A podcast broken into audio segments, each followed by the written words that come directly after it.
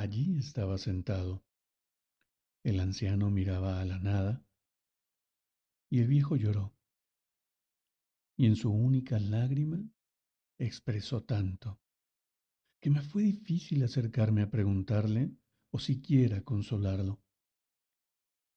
Por el frente de su casa pasé mirándolo.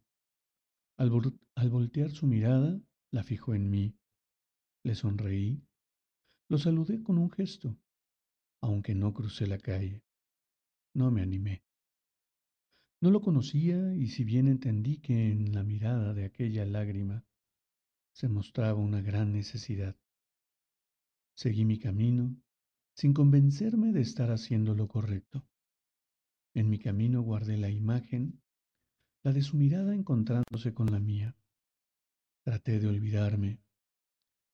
Caminé, caminé rápido, como escapándome.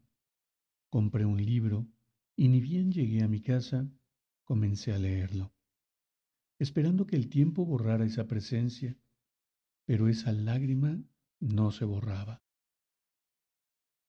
Los viejos no lloran así por nada, me dije. Esa noche me costó dormir. La conciencia no entiende de horarios. Y decidí que a la mañana volvería a su casa y conversaría con él. Tal como entendí que me lo había pedido. Luego de vencer mi pena, logré dormir.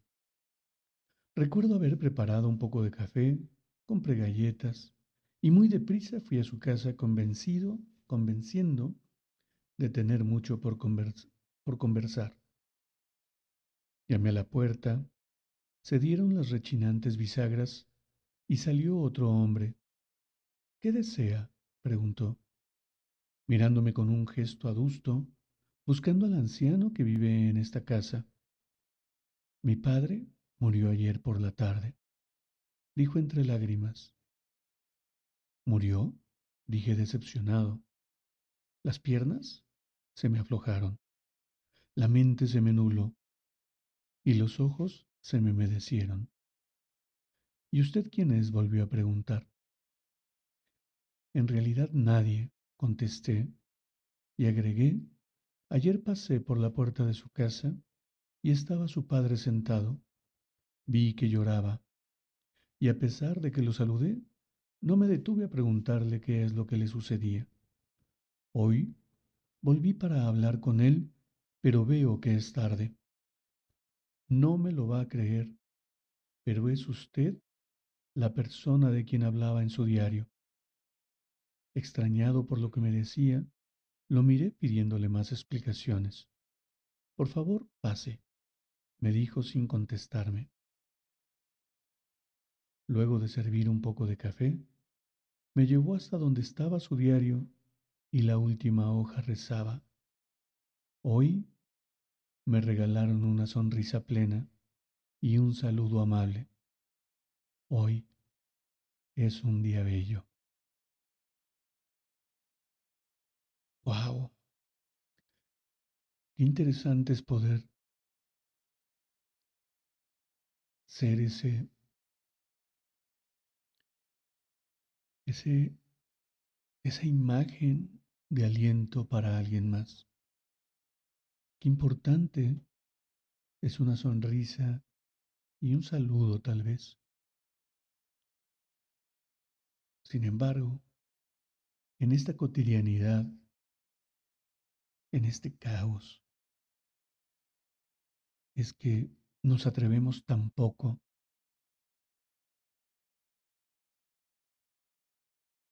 tenemos tantas conversaciones con respecto a lo que representa el otro para mí, que tristemente podemos impactar la vida de un montón de personas con un simple gesto. Y simplemente no lo hacemos porque no queremos hacerlo, porque nos da miedo, porque nos falta el valor de conectar. Lo sé. Yo simplemente Reflexiono acerca de todas mis acciones. Y todo lo que hago, claro, que tiene un propósito. Y ese propósito es conectar con el mayor número de seres humanos posible para tocar y acariciar el alma. O al menos eso es lo que yo creo.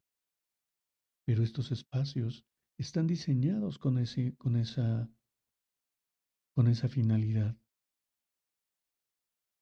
de poder brindarte un, un momento de paz, de reflexión, de amor.